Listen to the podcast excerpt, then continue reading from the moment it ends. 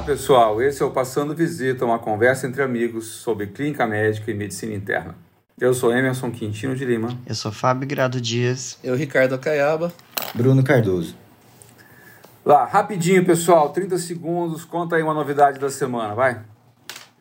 A, a novidade ruim acho que é a movimentação no hospital com, com os novos casos de Covid, né? Infelizmente, tendo que mobilizar aí, né, residentes e tal para a ala Covid, para a unidade respiratória. Então, infelizmente, é, é, o que me chamou a atenção essa semana foi isso. E aí, Bruno, o que, que conta? Ah, não tem muitas novidades, não. Eu sentindo falta aí do, do Fabinho na enfermaria. Cada dia um residente chorando pela ausência dele. Mas as férias dele estão na metade, só falta mais 15 dias. Então já já ele volta aí e tudo se resolve. É. Ô, ô, Fábio, fora esse amor eterno pelo, do, pelo Bruno aí, o que, que, que você conta de novidade da semana, meu? Cara, a novidade para mim continua sendo eu estar tá de férias, então... E, na verdade, eu vou viajar semana que vem, e quando eu voltar, a coisa mais que eu tô ansioso, porque é uma coisa que eu gosto de fazer, é participar da entrevista. Mesmo de férias, eu vou, eu vou participar das entrevistas. Das, As entrevistas da residência Da médica, né? residência, é. Tá bom. Minha novidade da semana é que eu voltei a pegar firme nos treinos de ciclismo aí, acordando de madrugada para treinar. Ixi. Vamos ver se esse, vamos Ó, ver se esse cuidado, ano de 2022 cuidado é melhor. aí com a rabo do mioles, hein? Não, fica tranquilo. fica sossegado. Toma. Eu te indico nef. Você usa, Quando a gente começa a treinar, a gente vai pegando devagarzinho, leve, depois vai aumentando a carga. você usa aquele gelzinho lá na, na pedalada, Emerson? Tem Oi? um gelzinho de Gel? carboidrato com, Ah, com a, não sei o É, quê? não, cara, eu gosto mesmo de comer comida mesmo. É? Mas quando é treino muito longo, assim, de várias horas, aí precisa comer aqueles gelzinhos, viu, cara?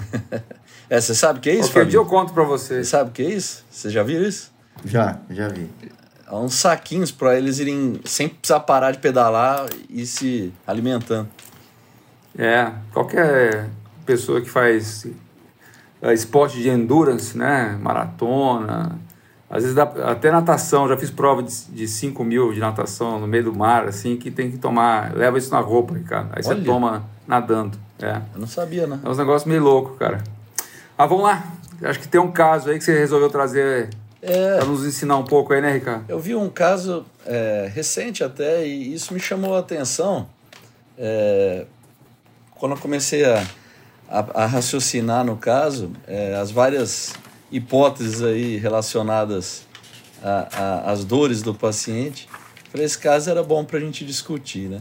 Então eu separei. Ó, Ricardo, gente. você gosta de tratar dor, então, Ricardo? É isso? Olha, eu gosto de tratar, né? Se eu conseguir tratar, tá bom, né? Aí aliviei a dor dos outros, tá bom, né? Ah, então, então não, porque reumatologista é o cara pra dor, né, meu? Olha, você sabe que é, é- é engraçado isso. Teoricamente, a gente se dedica muito a estudar imunologia, né? Tem a, é, a osteoartrite, né? Que é um quadro degenerativo musculoesquelético. Teoricamente, a gente é o clínico do sistema musculoesquelético, né? De ortopedista o cirurgião. Mas é, é, é engraçado que no consultório direto eu recebo paciente com dor crônica, às vezes com uma causa definida, né? Por exemplo, um herpes zoster que ficou com uma dor neuropática residual e não está melhorando, eles mandam para gente como se fosse uma clínica da dor. Mas quando você vai ver clínicas da dor, a maioria não tem reumatologista.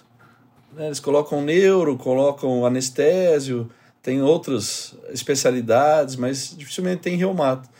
Mas no consultório é comum vir para a gente ajudar a manejar a dor crônica. Mas tudo bem, a gente quer ajudar, né? Então, Então manda brasa aí, cara. Ensina um pouco a gente. as, as doenças tão, costumam ter dor, a gente está acostumado. Então vamos lá. Ó, eu fui chamado para ver um paciente é, que estava internado.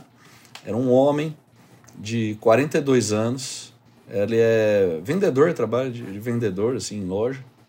E daqui da, da região de São José do Rio Preto.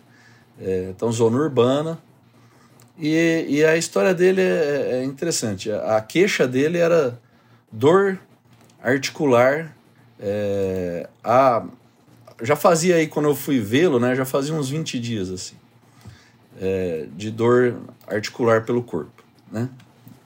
E, e a história dele é interessante que eu que fui colher a história, então fui sendo bem de- detalhista para entender bem o que estava acontecendo. E a história dele começou, é, já tinha mais ou menos uns 20 dias, então, quando ele foi fazer uma viagem. Ele foi viajar para praia, ele é daqui da região, ele foi para o Nordeste. E chegando lá, dois dias de viagem no Nordeste, o que, que aconteceu? Né? Até o, o Fabinho, não sei para onde ele vai viajar, e tem que ficar esperto, né? Isso tem, é uma história comum. Começou com diarreia, Fabinho. Comeu camarão, coisa diferente e tal, ele achou que era por isso. Começou com uma diarreia, aumentou o volume, é, o, o, número de evacuações diárias, né? E com as fezes líquidas. Sem sangue, sem muco, é, às vezes com restos alimentares. E só que ele estava, no geral, ele estava bem, não teve vômitos, não teve febre, só foi o quadro diarreico. Isso durou três dias e melhorou. Aí ele ficou mais uns dois dias nessa viagem e voltou. Então ele voltou assintomático. Mas no dia que ele chegou à noite, aí ele começou a sentir um inchaço nos pés, nos tornozelos e um pouco de dor. No dia seguinte, quando ele acordou, ele já tinha uma dor mais intensa, inclusive para pisar no chão é, já atrapalhava principalmente do lado esquerdo. O lado direito não incomodou tanto, mas o esquerdo piorou muito. Isso foi é, no primeiro dia que ele voltou da viagem. Né? É, depois ele conta que essa é, dor evoluiu nos próximos dias também é, para as mãos, né? principalmente os punhos e os dedos das mãos, é, com um pouco de inchaço também e para o joelho direito. E aí ele ficou, né, no final, assim, já depois desses dias, né, uma semana aí de evolução, ele ficou então com bastante dor no tornozelo esquerdo, joelho direito e nas mãos. E também ele conta que começou a aparecer algumas manchinhas de pele.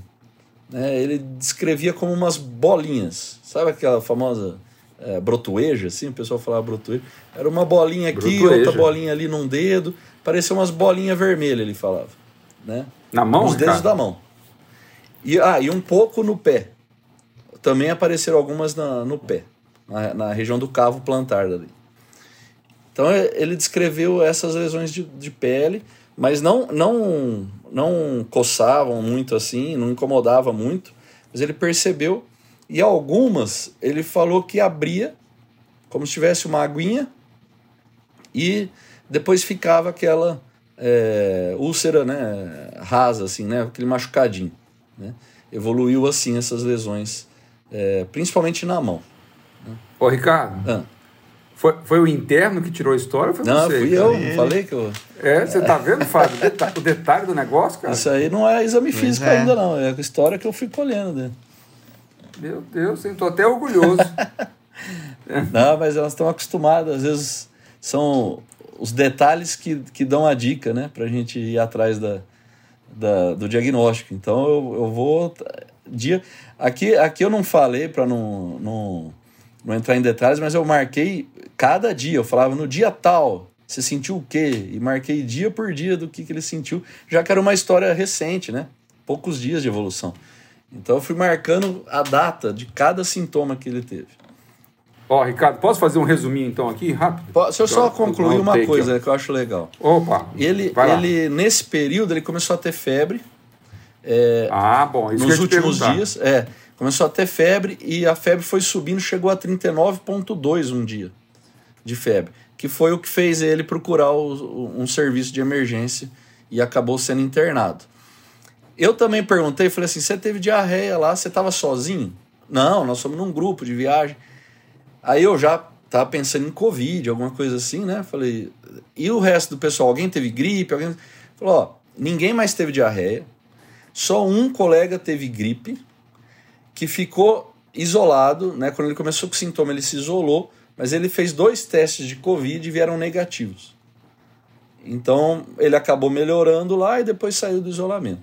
Mas é, então ele falou: eu não tive muito contato com esse colega aí, mas é, ele teve gripe e estava junto antes de ter sintoma, né? É, mas veio negativo o teste de Covid. Então, esses foram os detalhes aí da, da história. Ó, se me permite, Ricardo, eu vou fazer um resumo. Claro. Talvez eu deixe passar algumas coisas que depois você corrige mais à frente. Então, é um homem de 42 anos que a queixa principal era dor articular. E quando você o viu, né, tinha mais ou menos 20 dias que ele havia feito uma viagem de férias e lá ele apresentou uma diarreia líquida que durou três dias e depois saiu, passou sozinho. Isso. Quando ele voltou, né, apresentava um inchaço em tornozelos e dor também, que dificultava ele deambular, principalmente no tornozelo esquerdo, e posteriormente essa, esse incômodo em outras articulações, mãos, punhos e principalmente no joelho direito. E aquele negocinho que você comentou lá, né, aquelas feridinhas, aquelas brotoejas né, na mão e nos pés que davam, saíam a aguinha, minavam a aguinha e depois ficava lá um, um machucadinho. Exato. E posteriormente, aí que vem a coisa mais importante, talvez, né? Que levou ele a procurar o médico, que ele apresentou febre de até 39 graus. É isso, Isso. Ricardo? Nos últimos dois dias ele teve febre. Só perguntar um detalhe aqui da história, Caibinha. É, essa não sei se dá para caracterizar como uma artrite ou uma, né, só uma dor na articulação. É, foi aditiva ou foi migratória? Só para deixar claro isso aí. Foi aditivo. Foi aditiva, tá bom. Foi aditivo. É, mas é interessante isso. A gente precisa. Né, a gente já comentou outros episódios aí sobre investigação de artrite. É, acho que esse raciocínio que o Bruno fez é, é importante. É, caracterizar, primeiro, é artralgia ou é só artrite? Como eu estou falando só a história, a história sugere artrite porque ele diz que tem edema né, além da dor. Né? Mas o ideal é a gente confirmar isso no exame físico. E é, é, interessante a evolução, como você falou, é um quadro agudo, então, né, de, de poucos dias, e poliarticular que foi evoluindo com uma evolução aditiva. Né? Então, é, é, é, isso faz a gente já ir direcionando para alguns diagnósticos. Então, é importante essa avaliação sindrômica, assim, né? Ô, Ricardo, você quer explorar um pouquinho mais essas hipóteses diagnósticas agora com aditivo ou migratório ou quer deixar mais para frente? Não, acho que a gente pode ir comentando. Então vai lá. Assim, quando, essa, esse ponto da história eu queria que você ensinasse um pouco para gente, né? É. Qual que é a diferença entre poliartralgia, artrite é, migratória ou aditiva? O que, que a gente pode raciocinar com esse dado? É, é assim. Primeiro, é, a gente tem que dividir a artrite se ela é crônica, subaguda ou aguda, né? É, então, a gente vai pensar em doenças reumatológicas autoimunes, geralmente tem um quadro insidioso, leva meses, então mais nas artrites crônicas. Então, para esse caso, por exemplo, a, a, as doenças, artrite reumatoide, espondiloartrite e tal, eu já deixo lá para trás, né, nas hipóteses. É, quadros, alguns quadros subagudos para crônicos podem ser infecciosos também, de infecções mais é, menos virulentas, né, tipo tuberculose, fungos, né. Então também não parece muito esse quadro. Ele teve uma evolução é, rápida ali da dor, né, de poucos dias. É, e é, aí a gente chega nos quadros agudos, que aí o predomínio mesmo das hipóteses são de doenças infecciosas, né, virais ou, ou bacterianas. E aí, geralmente, as infecções bacterianas, é, quando, é, elas mais típicas, assim, por exemplo, estáfilo, estrépito, é, são monoarticulares. E geralmente as infecções virais, elas são poliarticulares. Então você, geralmente viral dá artralgia, não dá artrite, mas pode dar. Né? A gente vê é, em arboviroses, por exemplo, a gente pode ver artrite, mas aí geralmente é um quadro mais poliarticular. Então, o, o, esse raciocínio sindrômico para a gente é fundamental na história. Por isso que eu fui bem meticuloso de entender quando começou cada sintoma, quanto tempo durou e como foi a evolução. Né? Então, é, essa evolução é, aditiva também ajuda. No caso, ele tem 42 anos, mas quando a gente pensa em febre reumática, por exemplo, é um quadro que geralmente é mais migratório. Né? Você tem um envolvimento monoarticular e migratório. Né? É, às vezes, é, por exemplo, uma gota numa evolução mais. É, é, né, que o paciente já tem algumas crises de repetição, ele pode entrar num quadro migratório, que ele tem uma crise num joelho, melhora e logo depois tem no outro no pé, logo depois tem no punho. Então pode ser migratório. Agora essa evolução aditiva parece que é a mesma a mesma crise, digamos assim, que está piorando. E isso não dá para excluir hipótese só por causa da característica da evolução, mas faz a gente dirigir o raciocínio para o que pode ser mais provável. Né? Então, por exemplo, doenças virais pode começar com uma dor uh, mais discreta e depois evoluir para um quadro poliarticular aditivo, né? igual aconteceu com ele, por exemplo. Então, é, ajuda um pouco nesse raciocínio, mas não, não dá para fechar o diagnóstico com essa história, né?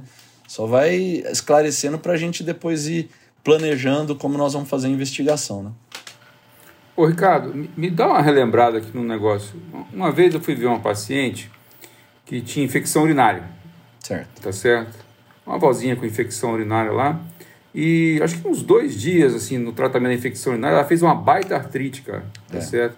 E era monoarticular. Como é que é o nome desse negócio aí, cara? É, a gente pode chamar de artrite reativa, né? É, tem, tem duas formas, isso é, é, não é um consenso ainda, Hermes, mas a, a, acho que o mais didático é a gente dividir em artrite reativa e reacional, apesar do nome ser muito parecido. É, a, gente chama mais de reacional quando é em vigência da infecção. Então, por exemplo, você pega uma infecção de urina, igual você citou, e a pessoa também tem uma artrite à distância, mas você colhe líquido, faz bacterioscopia, faz cultura, vem tudo negativo. Não é uma artrite séptica, é uma artrite inflamatória pela infecção que foi desencadeada em outro sítio. Então não tem bactéria, não tem vírus naquela articulação. É uma reação inflamatória naquela articulação desencadeada pelo sistema imune que foi provocada pela infecção em outro sítio. Mas ela é simultânea à infecção. E a artrite reativa, ela é uma resposta autoimune que o gatilho foi uma infecção pregressa.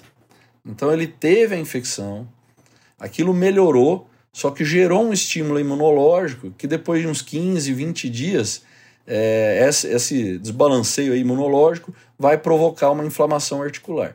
Né? Então é, a gente divide um pouco isso porque a reacional, você trata a infecção, zero estímulo, para. Você melhora a artrite. Você não precisa se preocupar muito com o quadro articular. E a reativa já é um processo autoimune que foi desencadeado. Então, provavelmente, você vai precisar entrar com, com um tratamento específico para artrite reativa.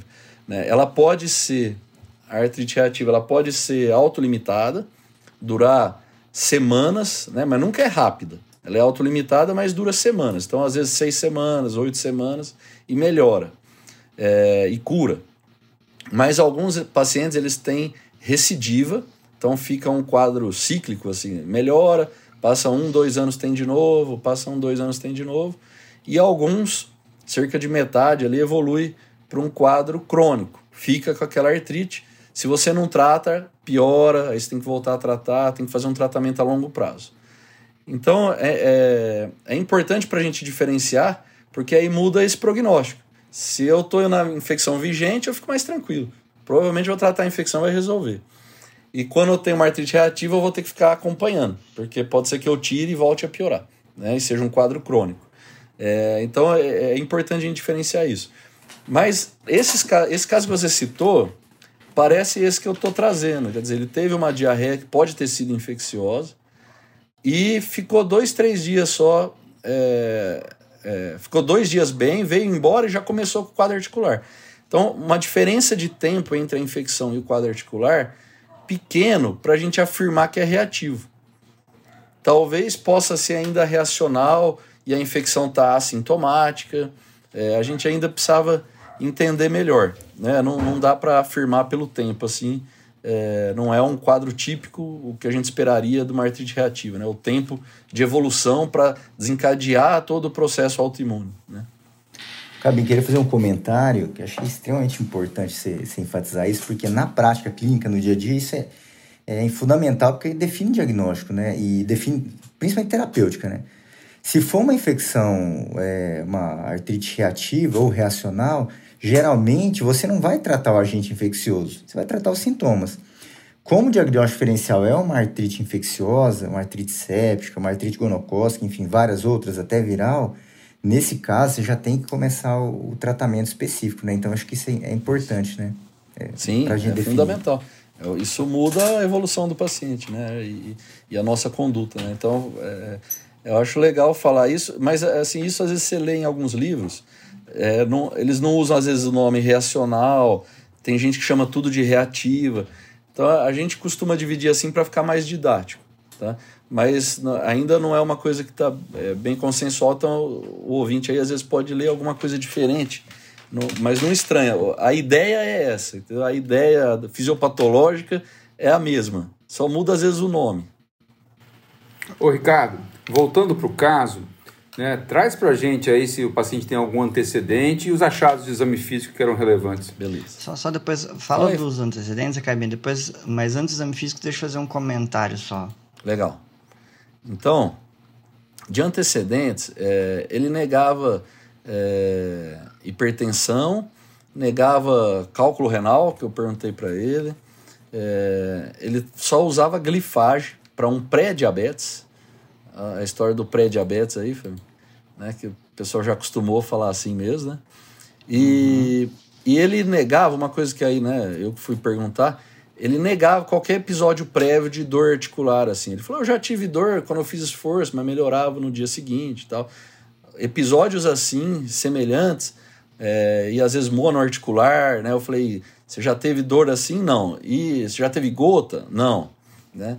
E eu perguntei da família, né? Então, os antecedentes familiares também nega que alguém tenha gota, que alguém tenha é, esse tipo de, de quadro e nega outros reumatismos também.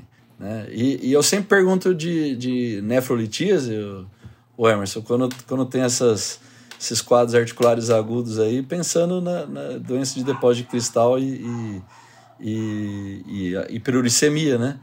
Então, é, isso é, né, o pessoal às vezes esquece, né? O paciente às vezes não, ou ele ou a família não tem gota, né, prévia, mas já tem história de, de nefrolitíase aí se tiver uma hiperuricemia, você já consegue imaginar que aquilo talvez seja crônico, né? Seja antigo, seja genético, né?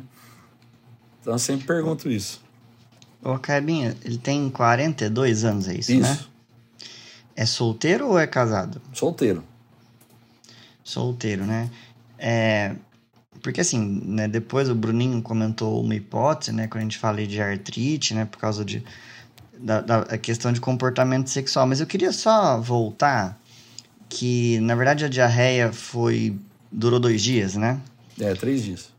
Três dias, né? E você comentou que, se pode, que poderia ser eventualmente uma infecção do trato gastrointestinal. Ele mudou depois... o hábito alimentar, tá? É de férias, Sim, comer claro. camarão, aquelas Sim. coisas diferentes, tempero diferente. Pode não ser, mas é possível. Não, é, é nisso que eu ia te perguntar, porque se, parece uma diarreia inflamatória, né? Porque o Emerson acho que gosta disso. Acho que teve um episódio que a gente foi comentar de diarreia alta, diarreia baixa, diarreia inflamatória. Eu gosto de camarão. Não, é só para lembrar porque eu achei interessante essa diferenciação semiológica, né? Que a diarreia Sim. alta é mais volumosa, odor mais pútrido, né? Então, assim, o, a diarreia baixa, né? Ela é frequente, mas é volume pequenininho, mais aquosa, sem pus, sem sangue, mas tem aquele tenesmo, né? O, mas pelo que você está falando, tinha restos alimentares, né? Que também é uma outra característica de diarreia mais. Em alguns alta. episódios tinha isso. É, não parece uma diarreia mais por mudança de rotina alimentar, né? Por questão de tempero, essas é, coisas. É, não, todas. acho que não. E, é, o, e outra coisa também. É, o que né? eu, eu, é, às vezes o que eu quis diferenciar é, é, uma infecção intestinal ativa ou uma intoxicação alimentar no, no sentido de, de, de ser toxina, né? Não ter a uhum. bactéria em si, porque aí ele não teve febre, ele não teve dor abdominal. Uhum. Então, às vezes, sabe aquela coxinha que fica lá o dia inteiro com um monte né? Às vezes fica toxinas de bactérias que nem estão vivas mais lá, mas pode dar uma gastroenterite, né? Uhum. E outra coisa também, depois o, o, o, os nossos pacientes, né, Bruno, que a gente pega na enfermaria com artrite, são reacionais, né? Pelo que o Acaba explicou aqui, né? É. A gente não pega artrite reativa lá, o paciente interna, está na vigência de um tratamento, aí começa né, a aparecer dor, edema articular. O... E, e outra coisa aqui, o paciente depois começou a apresentar febre. Isso. Porque o Emerson fez um resumo, né? Então, a diarreia que melhora, e o paciente volta para cá e começa uma síndrome febril, comprometimento articular poliarticular, que acaba vai especificar agora o exame físico, mas que pela história parece ser artrite e não artralgia. Isso. E o quadro cutâneo, né, assim que pega principalmente mãos, pés, depois o Acaba vai mencionar é, se tem comprometimento de aquelas tenossinovites, né, Uhum. se deu para pela descrição puxar que é isso. E as lesões, essas brotoeginhas, são aquelas pústulas, né, Caibinho, que você tá É, é. Pelo Você que tá ele descreveu, né? isso. Eu É, vou então, falar assim- no exame físico. Não, vai pro Então exame, conta aí, vai pro exame Ricardo, físico, exame então. Vamos lá. Aí, eu fui examiná-lo. é, tinha o exame físico da entrada, mas não, não descrevia detalhes. Então, no dia que eu o examinei, ele já estava internado. é, ele tinha realmente de pele, ele tinha já pequenas ulcerações bem rasas, era tipo escoriações. é, em, em alguns dedos das mãos, eram coisas de 3, 4 numa mão e 3, 4 na outra mão. Eram poucas lesões em alguns dedos. Né? E segundo ele, pelo que ele me descrevia, pareciam lesões papulo-vesiculares. Ficava aquela bolinha vermelha, depois fazia uma aguinha depois ficava aquela ulceração. Então, eu acho que eu peguei já numa fase mais tardia do exame físico, em que a vesícula já tinha se rompido, né? Mas pela descrição parecia então lesões papulo-vesiculares inicialmente. E ele tinha sinovite mesmo, tinha proliferação sinovial, né? Então uma artrite em metacarpofalangianas da mão direita, né? Tinha na terceira e na quarta metacarpofalangiana da mão direita. Tinha no joelho direito e no tornozelo esquerdo, né? Então ele também referia dor na mão esquerda, mas eu não, não achei que estava edemaciado, com sinovite assim na mão esquerda. Então se pegar o quadro pelo exame físico, ele parece assimétrico. Né? Tem algumas metacarpofalangianas da mão direita, o joelho direito e o tornozelo esquerdo. Não pega tudo. É, no punho, é, ele tinha dor, a palpação, no punho esquerdo. Ele falou que no início estava pior, que doía mais, que já estava melhorando, né? Quando eu, fui vê-lo. E aí não tinha edema, não percebi uma tenossinovite. Mas no dorso do punho, ele, ele referia a dor, ainda um pouco de dor à palpação, e dizia que antes estava pior, né? Que chegou a inchar. Então é possível que ele tenha feito uma tenossinovite dos extensores do punho. Mas eu não, não pude confirmar no exame físico. Caminho, queria tirar duas dúvidas práticas com você para nós clínicos aqui. A primeira, o que, que eu encontro na sinovite quando você vai examinar para os clínicos? O que, que eu vou encontrar? E a segunda, sinovite é igual a efusão ou para vocês é diferente? O exame físico. É, a, a gente fala é, assim, a artrite é inflamação da articulação. Quando a articulação ela é uma articulação sinovial, ou seja, ela é revestida por membrana sinovial, vai ser uma sinovite. Então é praticamente sinônimo, né? Dificilmente a gente vai conseguir examinar articulações que não são sinoviais, né? É, então, basicamente é a mesma coisa que a artrite. É só um jeito diferente de falar, porque o, o, na, na literatura médica, assim, eles descrevem mais como sinovite, né? Então, se você for estudar um artigo de artrite reumatoide, eles não vão colocar que no exame físico tinha artrite, eles vão colocar sinovite. Então, é o jeito de falar só. E, e representa um edema e calor e às vezes com limitação de movimento de alguma articulação. Então esses achados, é, né, então edema, vermelhidão e calor no, numa articulação dolorosa, é, né, junta tudo, fica como é, sinais flogísticos ali naquela articulação. Então no exame físico, a gente palpando a linha articular, você percebe que ela está preenchida. Você não consegue sentir bem a superfície óssea, onde deveria estar, tá, por exemplo, a cartilagem, né, da, naquela articulação, por exemplo, do joelho. Né? É, na linha articular é para você sentir bem o côndilo femoral, o platô tibial, e às vezes ali tá, tá gordinho, tá cheinho. Você tenta entrar com o dedo ali e não consegue, tem uma resistência. Então mostra que aquilo tá edemaciado. É difícil no exame físico a gente saber se é a membrana sinovial que está proliferada, como acontece, por exemplo, na, na artrite reumatoide, que ela se espessa, fica proliferada, ou se é líquido, se é o derrame que está rechaçando a membrana. Então, na prática, Bruno, não dá para eu falar se é só uma efusão de líquido ou se tem proliferação sinovial. Mas a gente acaba chamando de artrite da mesma forma. É, mas isso é, é assim, se a gente for entrar em detalhes, isso para a gente pode ajudar. Tem, tem é, às vezes a gente pede uma ressonância ou, ou ultrassom, se for um, um, um, um radiologista experiente, é, que consegue diferenciar bem se é espessamento sinovial ou líquido, é, às vezes ajuda no raciocínio, sabe? Para você pensar numa hemartrose, num, num, num derrame, é, por exemplo, de uma artrose de longa data, que dá mais líquido do que proliferação sinovial, ou uma artrite reumatoide, por exemplo, que dá mais proliferação sinovial, né? Então, ajuda, mas aí já é uma discussão mais do especialista. Ok. Cabinha, teve um episódio, eu acho que na, na temporada passada, que você trouxe um caso de um paciente que teve chikungunya, né? Isso. E você mencionou aqui há um, há pouco que as arboviroses também podem dar quadro de artrite. Sim. E, é, refresca um pouquinho a memória, como é que é o quadro da artrite no paciente com chikungunya? É, é importante, Fábio. Esse, esse foi uma das hipóteses aí que eu, que eu pensei nesse paciente, né? Principalmente é, a questão epidemiológica, né? Ele foi para o Nordeste e eu não, não mencionei, mas é importante. Ele foi para Pernambuco, né? E lá é uma das, das áreas do Brasil que mais teve casos de chikungunya. Né? E, e a chikungunya, ela pode começar com febre e dor no corpo. E essa dor pode ser tanto alguma mialgia, mas o que diferencia de outras arboviroses é a artralgia. Dá muita artralgia e pode evoluir com artrite, principalmente oligoartrite. Né? Então, de uma a quatro articulações acometidas. Pode ser poliartrite, pode ser é, é, mais de quatro articulações, pode às vezes ser monoarticular, mas o mais comum é essa oligoartrite.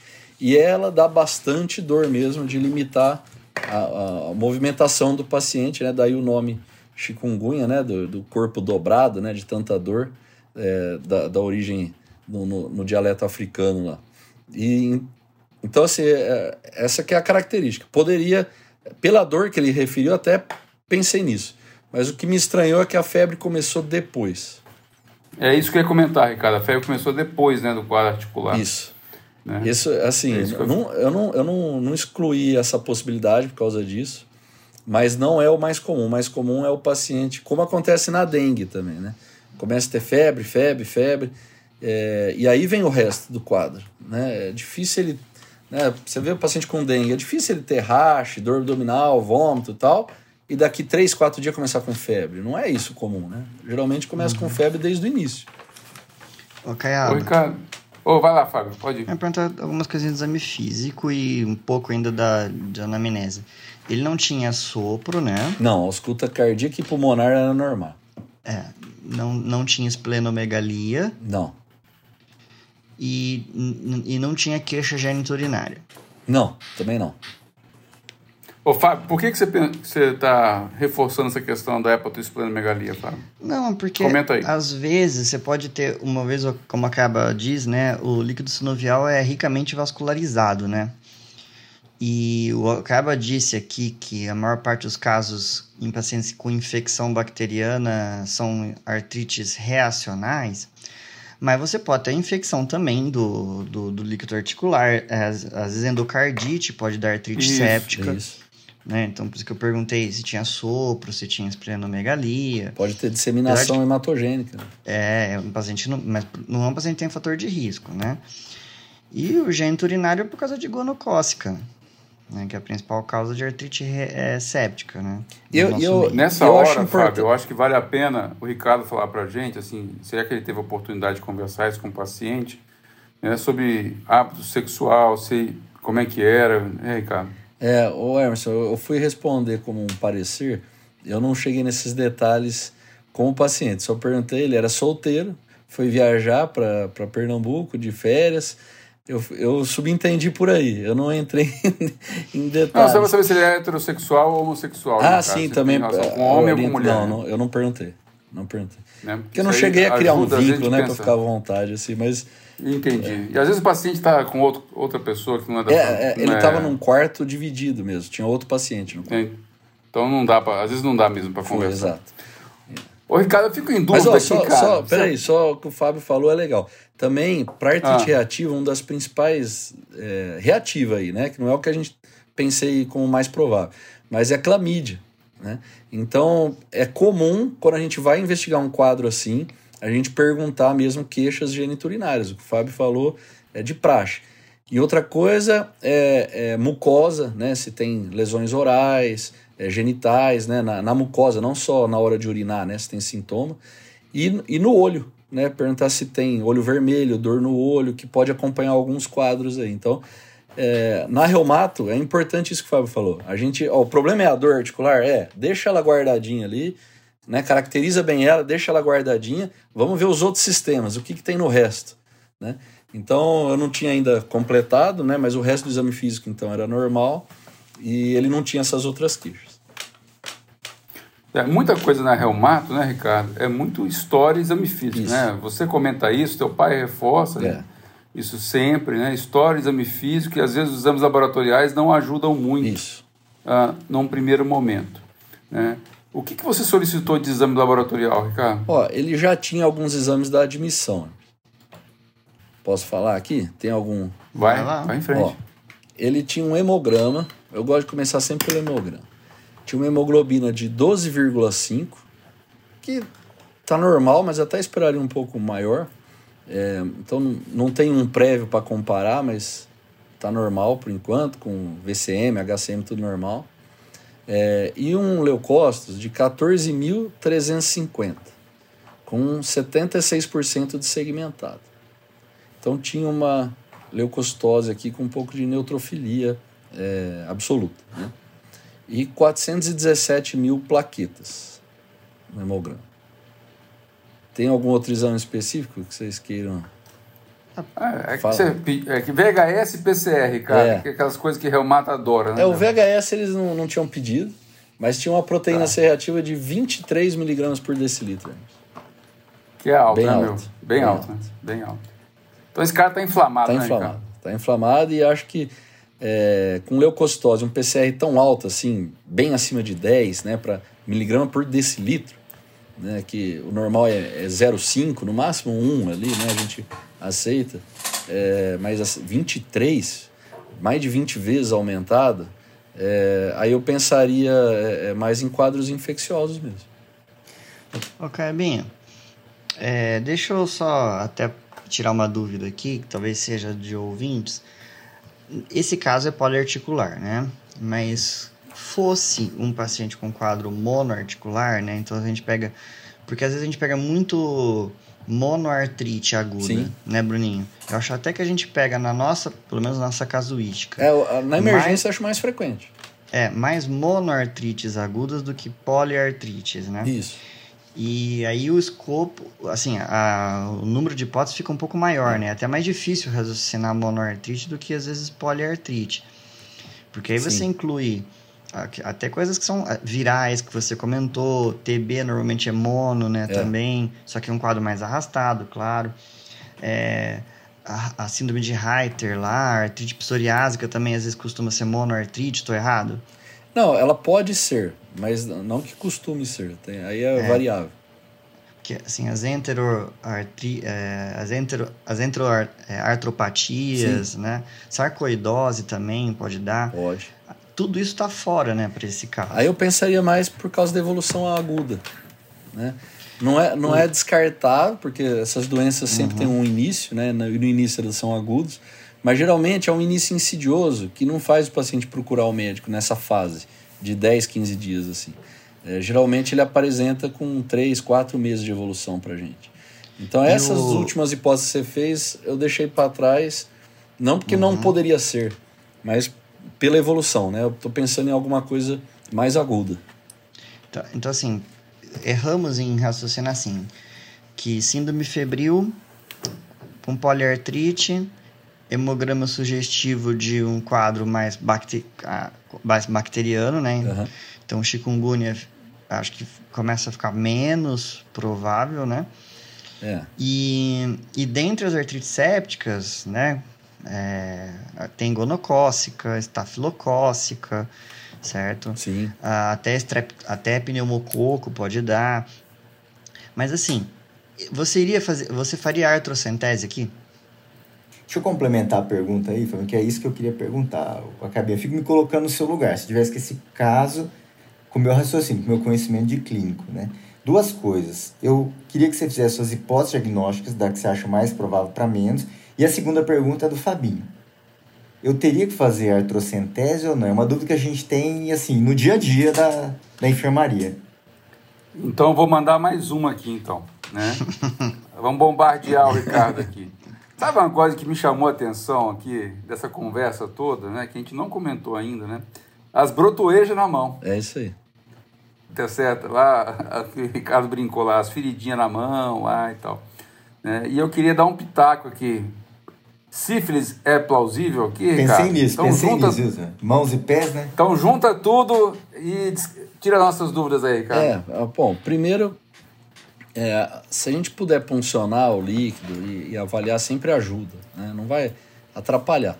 Mas é, geralmente ele é fundamental nos quadros monoarticulares. Nos quadros poliarticulares, a- a- as hipóteses já dependem menos de confirmação pelo líquido em si. Né? Agora, se fosse um quadro monoarticular, com certeza. Por quê? Porque aí você é obrigado a avaliar artrite séptica bacteriana, que é altamente destrutivo. Se você demorar uma semana, 10 dias para fazer o diagnóstico, pode aquele indivíduo ter uma sequela naquele, naquela articulação acometida para sempre. Né? É, e aqui, aí já entrando é, é, na- nas hipóteses, a gente está pensando num quadro poliarticular que agudo pode ser séptico. Mas aí você pensa mais em quadro viral, que aí a punção não vai te ajudar. Ou pensar numa artrite séptica, mas é, também bacteriana, mas gonocóxica. Né? A gente divide as artrites sépticas em gonocóxicas e não gonocóxicas. As não gonocóxicas, mais estrépito, estáfilo, mais comum, é, se for bebezinho ou muito idoso, ou imunocomprometido entre hemófilos, né, outras bactérias, aí a gente pensaria é, em quadros mais monoarticulares. É difícil serem poliarticulares isso, né? Então, aí depende, aí realmente a punção pode fazer cultura, bacterioscopia e fazer o diagnóstico. Agora, aqui nesse caso, pensando mais em artrite séptica gonocóxica, que aí sim, ela pode dar um quadro mais óligo e poliarticular, pode ser assimétrico, é, é interessante, pode ser migratório. Né? O Bruno perguntou, aditivo migratório ajuda? É, é comum a descrição de ser migratório na, na gonocóxica, mas nem sempre, né? Pode ser aditivo. É, apesar de na literatura falar isso, os que eu vi era aditivo, não era migratório, né? E então, aí pensando na gonocóxica, é, talvez a punção do líquido não seja o melhor caminho para o diagnóstico. Né? Então, é, em virais não ajudaria, em gonocóxica não ajudaria tanto, né? que a positividade da cultura não é tão alta. Então, é, é, não é o primeiro passo funcionar. Mas se fosse monoarticular, sim, teria que funcionar. E, e na sífilis, né, o Emerson falou é, as lesões de pele, é, é, é, possível, a sífilis pode dar quadra articular também. Mas é, é não, sim, ter, teria que ter tido uma lesão primária há algumas semanas, até três meses atrás, para a gente estar tá entrando numa sífilis secundária. Né?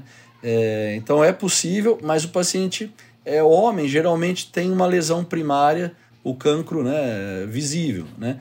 E ele negava qualquer lesão é, de glande, de mucosa peniana ou de outra região. Então não é impossível, né, claro, mas não, não tinha como a gente pensar nisso na história, né?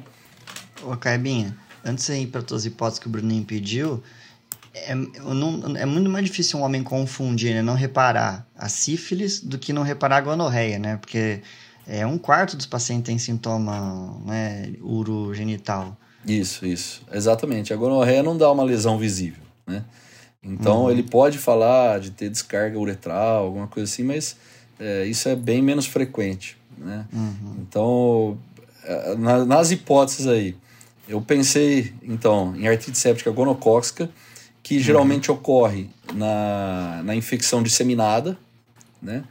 Gonocóxica, e é, pensei em chikungunya, apesar da história ter tido febre depois do, de dois, três dias do quadro articular, mas eu coloquei ali em segundo lugar. E, e também entra dengue, né? Sempre que entra chikungunya, entra dengue na, nas hipóteses ali, né? E, e por fim, eu, eu deixei como uma terceira opção ali é, uma artrite reativa que estivesse começando, apesar do tempo entre o quadro intestinal e o quadro articular ter sido curto, é, pode ser que ele tenha tido alguma outra infecção é, assintomática antes disso, né? Uma boa parte das artrites reativas a gente não identifica a infecção inicial, porque ela pode ter sido uma gastroenterite leve, assintomática, né? É, ou às vezes uma clamídia assintomática, né? Então nem sempre essas infecções são sintomáticas para a gente conseguir localizar. Então é, é, eu deixei ali como uma terceira opção uma artrite reativa. Ô Ricardo, do ponto de vista prático, né? Nesse caso, né? Se você pensou em chikungunya barra dengue, não tem muito o que fazer. É sintomático e vamos em frente. É, o chikungunya, tá se, se a artrite persistir, aí a gente pode até Sim. fazer imunossupressor. Tá, mas no, no início, início ali, né? quando você está vendo ali o doente, é. né? Naquele primeiro contato, né? Analgésico, tá certo? E muito, muito repouso e vamos, vamos em frente. Agora, se se tratar, se tratar de gonocóxica, tá certo? Aí eu quero saber de você, assim, colhe cultura, hemocultura, não colhe, começa antibiótico, como é que faz aí, Ricardo? Olha, é, tem que colher, tem que colher cultura e o pessoal que internou, né, foi muito bem. É, o paciente jovem ali, tendo febre alta, PCR estourada tal, já pediu hemocultura. Eles não descreveram a hipótese de, de gonococcemia ou alguma outra coisa, assim, não estava bem descrito isso no prontuário, mas eles eh, tiveram a iniciativa ali de colher hemocultura que ajudou, né? É, colher urina, urocultura vieram normais também, é, mas é, já tinham pedido a hemocultura quando eu fui ver, viu, Emerson? E já tinham feito, eu vou acrescentar aqui alguns exames. Tinham feito o NS1 para dengue, né, que é discutível porque ele já estava é, é, passando do terceiro dia né, de sintoma. Se for pegar o quadro articular de febre, não tinha dado três dias. E, mas veio negativo, o NS1, e é, tinham colhido já uma sorologia para chikungunya, é, colher IgM, né, para chikungunya. Já tinham pensado nisso, o pessoal que internou. Então foi um raci... Pessoal bom, foi muito bem viu, feito hein? o raciocínio. Né? Cabinho, só acrescentar, acho que é importante a questão da hemocultura, porque um dos diagnósticos diferenciais é uma artrite séptica bacteriana, não gonocócica, né? Que você falou. Sim. E aí ajuda até a gente a guiar depois do tratamento, né? Se for um estáfilo medicilino sensível, medicilino resistente, acho que é interessante isso aí que você falou. É. E, e assim, apesar de não ter no exame físico sopro, nada assim, é, de repente um quadro poliarticular bacteriano não gonocóxico teria que pesquisar alguma fonte que está chuveirando mesmo, tipo, tipo endocardite, né? E quando você viu, Ricardo. Mas o estado geral ah, era bom é... dele, viu, Bruno? Tá. Isso que deixa a gente mais tranquilo. Bom, colheu cultura e deu o que antibiótico, Ricardo? Empírico, assim? É empírico, eles entraram com ceftriaxona. Tá. E aí, assim, quando eu fui vê-lo, já tinha uns dois, três dias que ele estava internado. É... Ele, já, ele já referiu uma melhora, né? Igual eu falei do punho, que ele falava que era mais inchado e já estava melhorando nesses três dias internado ele estava melhorando, mas ele estava com cetoprofeno, né, com analgésicos e tal. Então, não, não consegui, na, na hora ali da avaliação, falar que com certeza era o ceftriaxona que estava ajudando. Mas, ah, um, mas ele já estava um referindo ajudou, hein? Desculpa o nome comercial aí, mas é, deve ter ajudado. Sim, exato. Também acho. Oh, e, e, a cultura foi colhida então, né? Foi colhida. Foi colhido. Tá. Quer, quer falar a cultura assim pra gente? Que nós somos tudo curiosos é, aqui, cara. Ó, do resto dos exames, só pra, pra gente. Creatinina, transaminase, nada, nada de alterado. Tudo tranquilo. Só teve um exame que, que ajuda a, a, nas hipóteses aí, que eu não tinha falado, que é ácido úrico. A gente tinha... Não fala, não, que senão vai confundir. A, a gente, gente tinha comentado. Não, mas eu acho importante. O ácido úrico estava alto, estava 10. Ixi, agora que eu quero. Mas ver. eu lembro que eu falei, a clínica de uma oligoartrite ou poliartrite, né? É, que ele nunca teve episódios antes. É, no, no, no ah, é, meu, isso aí não é gota, é, né, cara? Vamos, a vamos clínica mais, é né? mais importante. Então, não, a gente não pode se deixar confundir por isso. Por isso que eu quis trazer. Tem hiperuricemia? Tem. Deixa guardadinha essa informação lá, mas a clínica não é para isso, né? Então, não, não é o que, que a gente está pensando. Mas se a gente puncionasse o líquido e a gente tivesse microscopia de luz polarizada, a gente poderia procurar cristais e aí ajudar a excluir isso, por exemplo. Né? Bom, aí o que interessa é que na hemocultura começou a crescer diplococos gram-negativos. Hum. Não, lembra aí da microbiologia, porque eu já eu faltei essa ah, Aí aula, o Fabinho Bruninho sabe mais que eu isso aí, eles que vêm na enfermaria. Diplococo, como é que é? Gram-negativo.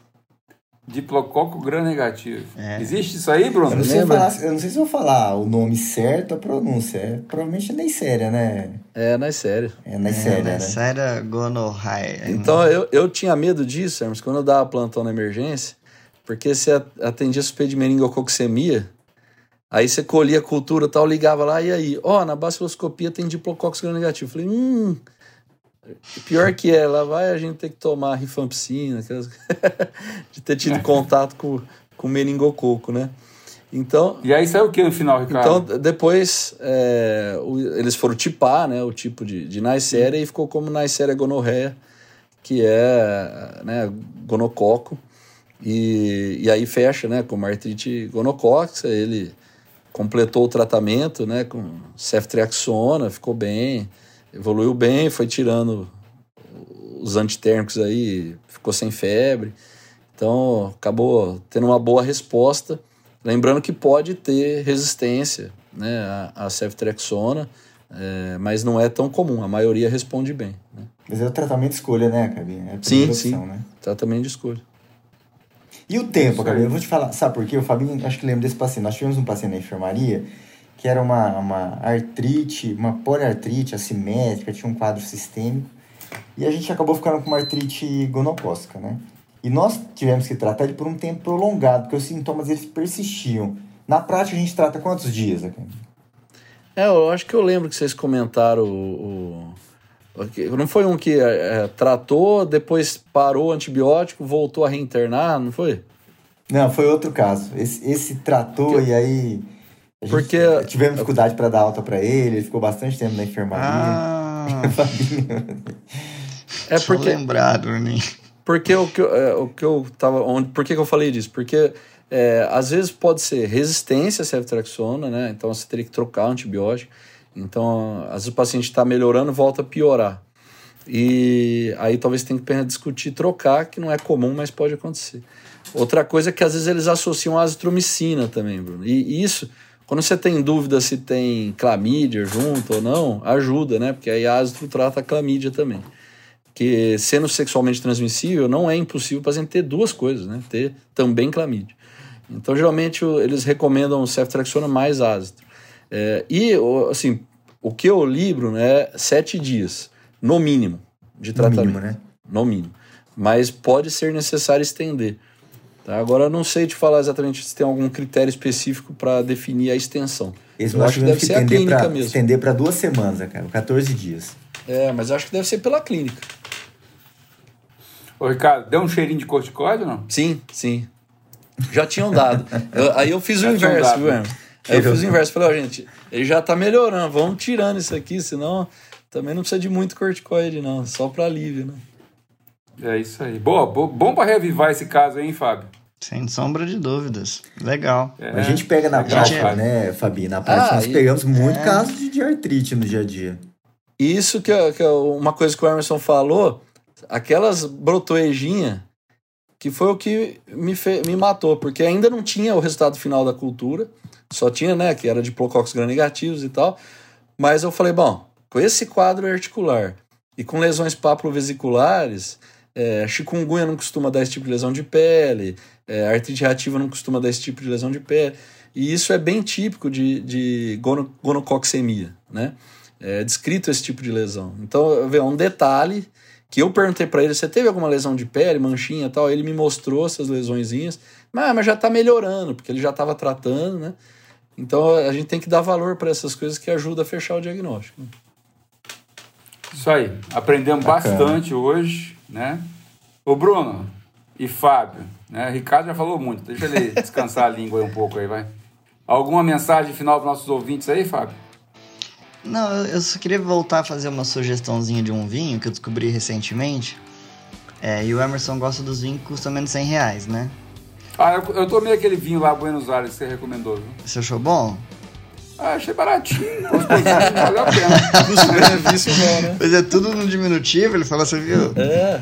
Eu não senti aquela firmeza, hein, Bruninho? É, não foi aquele vinho espetacular, né? É, tem outro. Não, mas é que assim, né? É. Tem- vinho é bom, ele é bom. Ele, ele, ele é agra... pra, um, pra alguém, para um enólogo não vai servir porque o pessoal já tá na faixa de preço mais pra cima. Mas tem um vinho que chama Bem Marco, Malbec, né? Que é de uma vinícola de, da região de La Plata, né? Vinícola Domínio. É um vinho que casa bem com, com, com umas carnes, viu? Pra quem gosta de um, de um, um chu- churrasquinho, eu não digo, né? Porque o vinho não, não- às vezes não casa bem com calor, né? É. Ô, Mas Fábio, o pessoal vai achar que você tá fazendo jabá de loja de vinho. pior que eu não tô, viu? Podia podia podia estar patrocinado, né? Mas não tô. Ó, eu tenho uma questão pra vocês aí, viu? Vocês três são líderes aí, eu tô lendo um livro, vocês já devem ter lido, chama O Monge Executivo. Queria saber rapidinho aí de vocês, ó. Qual habilidade que vocês gostariam de desenvolver aí? Cabinha, Fabinho e Dr. Emerson aí, vamos lá. Rapidinho, uma habilidade. Nossa. A habilidade que eu gostaria é to- escutar melhor, cara. Então é isso que eu queria aprimorar a minha escuta, viu? Eu já sei, eu queria é, conversar melhor em inglês, cara. Hum, Vai, Fabinho, você. é- essa também, com línguas, eu não, eu não tinha pensado nessa não, ô Caibinha, mas gostei dessa. Essa Isso habilidade. Nos- Queria ter mais facilidade com línguas. Nos congressos aí inglês, eu, passo, mas- eu, eu passo aperto às vezes que eu queria discutir caso e tal com os caras que estão ali do lado da gente e fico com vergonha. Esse livro fala de algumas de desenvolver algumas habilidades, e uma das que ele fala é ouvir, né? O autor chama James Hunter. Ele fala o seguinte, ó, ouvir é uma das habilidades mais importantes que um líder pode ter para desenvolver. Então, uma dica aí Dr. Emerson. Essa seria a habilidade também que eu Olha- escolheria, ouvir melhor. Ah, nem sabia. É? Eu não li esse livro. que ele escolhe. Viu, Bruno? Vou, É bacana. Vou, vou ler. Mas Fabinho isso, vai ter uma Bruno, surpresa. na, na prática eu faço isso lá no hospital, viu? Fabinho Chega vai ter uma algum surpresa problema, logo, logo, quando ele voltar de vamos férias, ouvir as surpresa pra ele. Ô, ô, Bruno, você viu que ele, no hospital, porque em casa, cara, ele não escuta nada. Você percebeu, Em né? casa eu só escuto. Eu não posso falar, só escuto. Ai, ai. Esse aí foi o Passando Visita, uma conversa entre amigos sobre clínica médica e medicina interna. Um abraço e até o próximo episódio.